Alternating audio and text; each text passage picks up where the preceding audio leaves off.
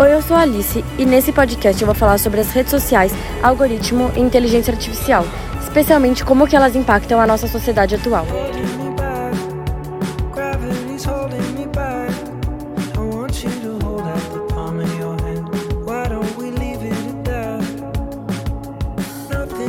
O Dilema das Redes, documentário lançado pela Netflix em 2020, conta com a participação de ex-funcionários executivos de grandes empresas como Google, Facebook e Twitter, que expõem os perigos causados pelas redes sociais.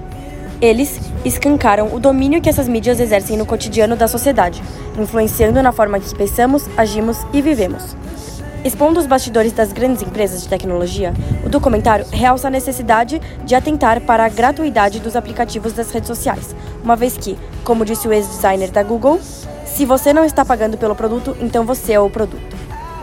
Dentre os inúmeros assuntos explorados e discutidos pelo documentário está o monitoramento constante exercido pelas redes sociais, já que fornecemos dados pessoais às plataformas e a todo momento.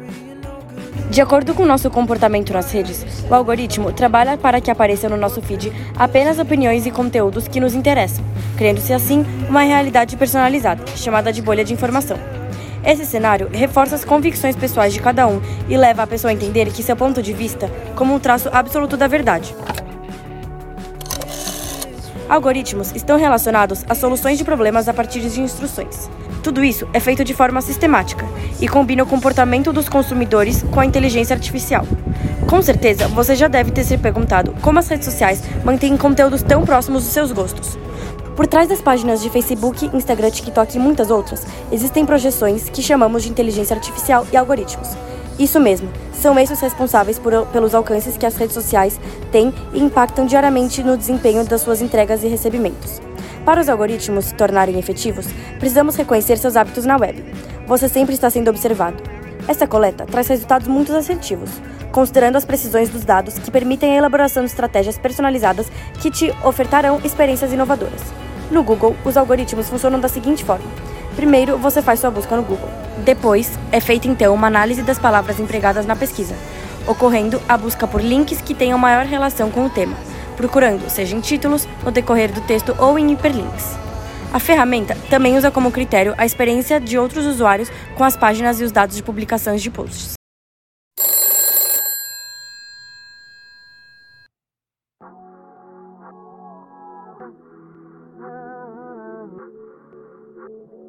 Nos encontramos em um momento marcado pelo que se chama pós-verdade, na qual ficções e distorções factuais podem ganhar contornos de realidade.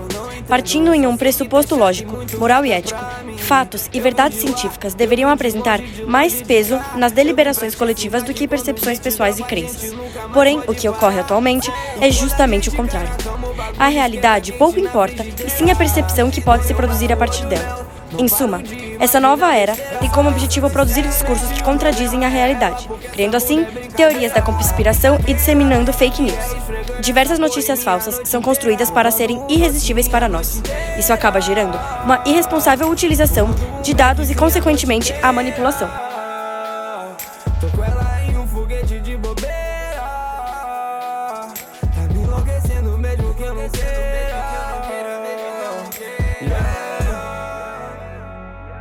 Esse é um dos aspectos negativos do aprendizado de máquina e é nesse ambiente tecnológico onde encontramos as bolhas de informação. O algoritmo tende a te mostrar apenas as coisas que são do seu interesse, criando uma falsa sensação de que todos concordam com você.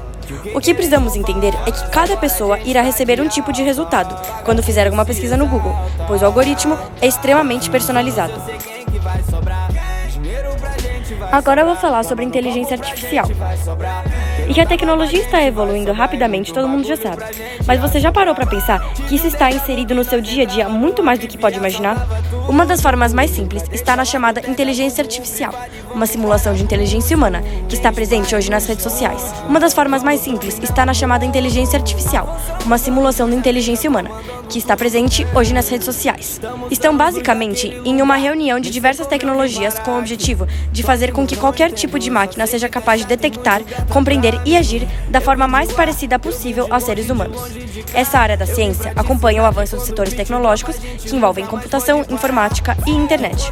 Por outro lado, há quem estude o lado obscuro da inteligência artificial, que revela um futuro a nós humanos devido à alta atribuição de poder às máquinas. A prioridade das instituições públicas nas mídias digitais é o uso da comunicação pública como uma forma de incentivar a prática da cidadania. Se basear na comunicação pública e no interesse coletivo é um desafio gigantesco, vivido diariamente, cheio de angústias, sucessos e decepções. Se basear na comunicação pública e no interesse coletivo é um desafio gigantesco, vivido diariamente, cheio de angústias, sucessos e decepções. Para mim, a comunicação pública é aquela que não apenas aproxima o cidadão da esfera pública, mas também permite a participação e interferência do cidadão, seja debatendo, criticando ou opinando sobre a ordem social. Mas para dar certo, a associação entre mídias sociais e comunicação pública exige transparência, exige a, exige a prática de prestar contas, a vontade de levar informação útil e relevante, e a prática de ouvir o que o cidadão está dizendo, perguntando, cobrando ou comentando. Não adianta criar o perfil nas redes sociais esperando falar de si mesmo o tempo inteiro. Isso não funciona mais, porque as mídias sociais são uma troca. Eu falo e você fala também, não um monólogo. Então, falar de si mesmo não é uma opção, a não ser que falando de si mesmo ofereça conteúdo relevante e útil sobre a vida do cidadão. Relevante e útil. Tá aí a comunicação pública das mãos dadas com as mídias sociais, juntas, carregando um pedaço da cidadania pela rede de muita gente. Minha experiência com as redes sociais é eu participo ativamente de cinco redes sociais, sendo ela Instagram, TikTok, WhatsApp, YouTube e BeReal. Eu tenho a plena consciência de como elas me hipnotizam e me fazem ficar em looping nas mídias, sendo elas vídeos, fotos ou mensagens de texto. Eu me sinto muito dependente delas, pois sempre tenho vontade de acessá-las até mesmo em momentos que não poderia, como os da aula. Mesmo tendo essa consciência, é muito difícil de sair desse looping pelo fato de ser mundialmente utilizada e estar sempre com conteúdos novos e de seus gostos, causado pelo algoritmo. Nossa sociedade foi moldada por essas redes, essa infinidade de conteúdos que chamamos de internet.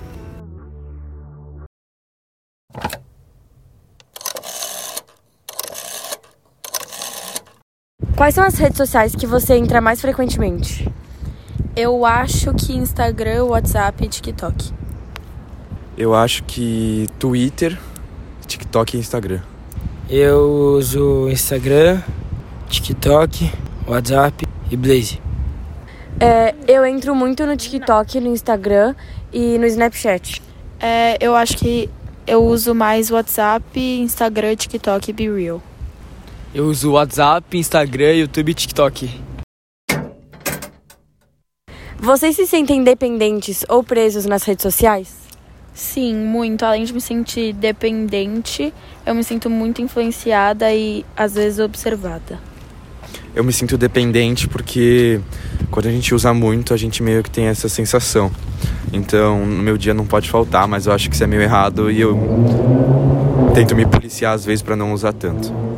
Eu acho que a única rede social que eu sou dependente é o WhatsApp, porque é que eu uso para me comunicar com as outras pessoas. E de resto, eu acho que eu não sou dependente, que eu consigo ficar bastante tempo sem usar, mas a única que eu dependo mesmo é o WhatsApp eu me sinto muito presa nas redes sociais porque eu acabo passando é, grande parte do meu dia lá, tanto para comunicação, para entretenimento, e eu acabo ficando num loop infinito, principalmente de vídeos assim e fotos. E por conta do algoritmo que é sempre personalizado, então ele está sempre alinhado com os meus gostos, então eu fico muito presa nisso. Você já viu ou sofreu algum comentário de ódio ou hate na internet? Eu já vi, com certeza, principalmente de pessoas famosas, assim, mas eu nunca sofri nenhum comentário de hate, mas eu acho que a gente tem que tentar ao máximo combater isso. Eu também, igualmente, já vi muitas pessoas famosas sofrendo esse tipo de comentário, porque o que não falta para as pessoas famosas são haters. É, nunca aconteceu diretamente comigo, mas já vi algumas alguns amigos já sofrendo isso, por exemplo, é, hackers hackearam a conta de um amigo e comentaram comentários racistas em, umas, em uns pontos, posts de gente famosa e acabou dando um problemão. Eu nunca sofri hate, não, mas eu já vi bastante vezes acontecer.